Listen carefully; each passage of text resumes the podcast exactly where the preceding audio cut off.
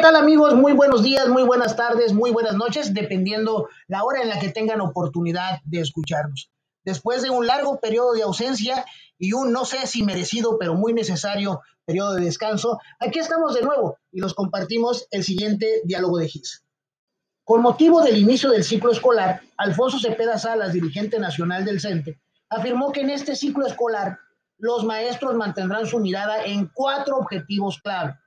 revertir la pérdida de aprendizajes, luchar por la reincorporación efectiva de estudiantes que abandonaban la escuela, atender las necesidades afectivas, socioemocionales y psicológicas de las comunidades educativas y analizar integralmente el nuevo plan y programas de estudio para aprovechar la fase piloto anunciada por la autoridad educativa.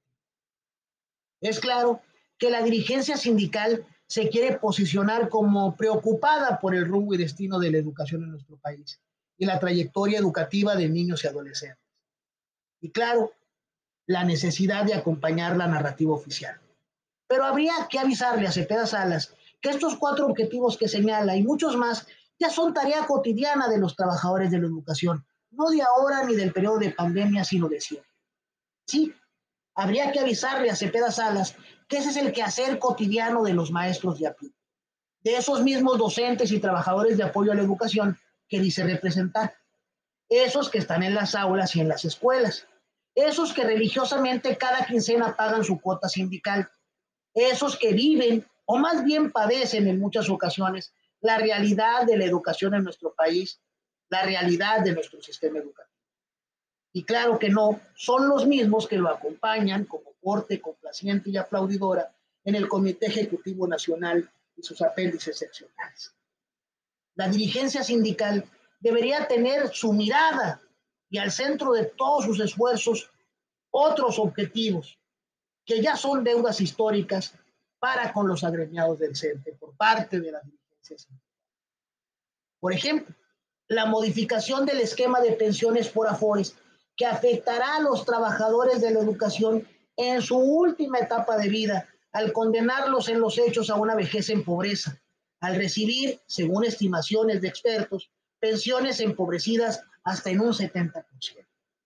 Debería ocupar a nuestro secretario general el hecho de que se revierte el cálculo pensionario en UMAS y se retome el cálculo en de salario mínimo, además de elevar el tope pensionario que actualmente está en 10 unidades, mientras los pensionados del IMSS reciben 25 UMAS como tope. Debería también ser objetivo de nuestra dirigencia sindical el que se modifiquen los esquemas de operación de los créditos de vivienda de Fobiste,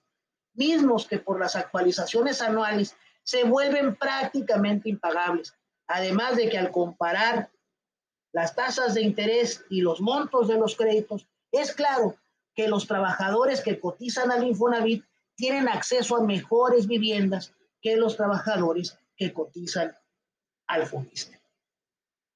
debería también, y ser objetivo primordial de nuestra dirigencia sindical, el hecho de dar la posibilidad a los compañeros trabajadores de la educación de obtener una jornada completa de trabajo en su mismo nivel educativo.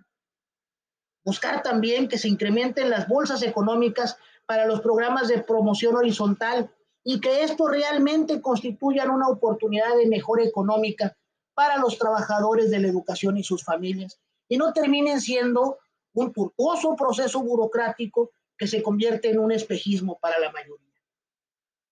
Debería ser un objetivo fundamental de nuestra dirigencia nacional la exigencia de un servicio médico de calidad y con calidez humana, que garantice la debida atención a los miembros del CENTE, que no sigan padeciendo la falta de medicamentos, que no escuchen más que no hay cita porque no hay especialista, que no hay subrogados, que se descompuso un aparato, que hay que rentar el instrumental. En fin, un larguísimo etcétera más que debería ocupar a nuestro secretario general Alfonso Cepeda Salas, en vez de declaraciones oportunistas, acomodaticias y que no hacen más que dejar claro que hoy nuestro sindicato perdió su fuerza porque entregó su capacidad de autodeterminación,